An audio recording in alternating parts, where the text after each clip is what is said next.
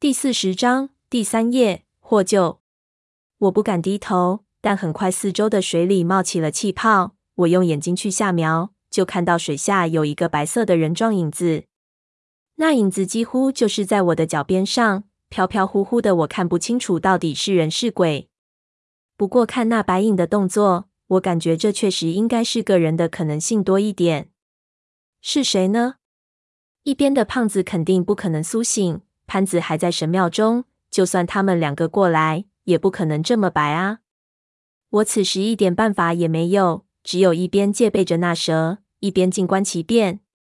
那气泡在我四周冒了一圈，我就感觉到那人必然是抓住了水下的树根。我四周的树根晃动了一下，在水面上震起一片涟漪。一下，那蛇就警惕了起来，转头看了看四周，显然弄不清楚四周怎么会震动。他迅速的看了一圈儿，什么都没有看到，立即将头昂起，直立起来，发出了一连串高亢的犹如鸡叫一样的叫声。瞬时间，我感觉那蛇的鸡冠更红了，整个蛇身鼓了起来，简直感觉有血要爆出来。这不知道是一种警告，还是在召集同伴。与此同时，我就感觉脚踝给人抓了一下，正抓在我扭伤的地方，疼得我一嘶牙。接着，那人在我的小腿上画动了起来，似乎在写字。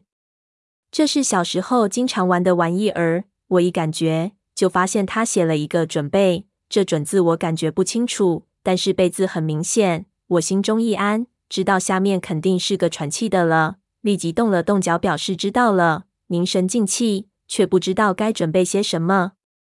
那蛇并不知道这水下的猫腻，叫了几声，看四周没什么反应。就慢慢软了下来。就在这个当口，我看到水下的影子一下浮了上来。还没等我意识到怎么回事情，突然我面前的水就炸开了，一个雪白的人猛地从水里窜了出来，以迅雷不及掩耳的速度，一下就捏住了鸡冠蛇的脑袋。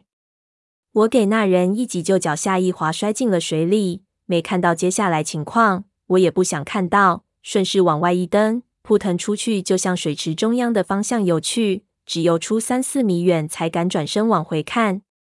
只见那边水花一片，显然那蛇并不那么好对付。一时之间，我不知道该自己逃跑，还是旁观，还是过去帮忙。还在犹豫，忽然一道红光就从那水花团里炸了出来，一下卷着树枝就绕到树枝堆上，同时发出了一连串极其凄厉的声音。那白色的人立即对我大叫道：“快走！他在求救！”等一下就来不及了。说着，一下就潜入了水里。话音未落，四周的井道之中已经传来此起彼伏的咯咯声，似乎有无数的人蛇在我们四周。我一下慌了，忙追着那人在水里的影子就游。游了两下，就想到胖子，心说不能把他丢下，再探出头去看胖子，却发现井道里胖子已经不见了。这可要了命了！只听得黑暗之中，大量的咯咯声越来越近。我转头两圈都看不到胖子在哪里，前面又大叫，想了几秒，不由只能咬牙心头一叹，说对不住了，蒙头就追了过去。那人游得极快，很快就在前面爬上另一个干涸的井道，一下就消失在了雾气里。我心中大急，心说这人到底是谁啊？到底是来救我的，还是玩我的？跟着我也靠了边。这时候我已经完全不知道方向了，只是被那催命一样的咯咯声逼浑身发毛，只想立即爬上去。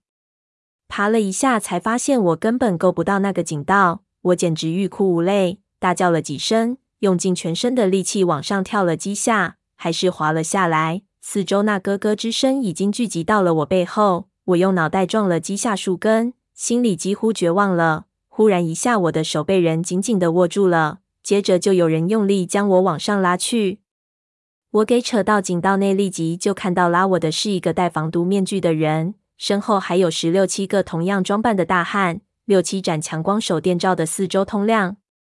我正想问你是谁，那人就扯开了防毒面具，一张熟悉的老脸露了出来。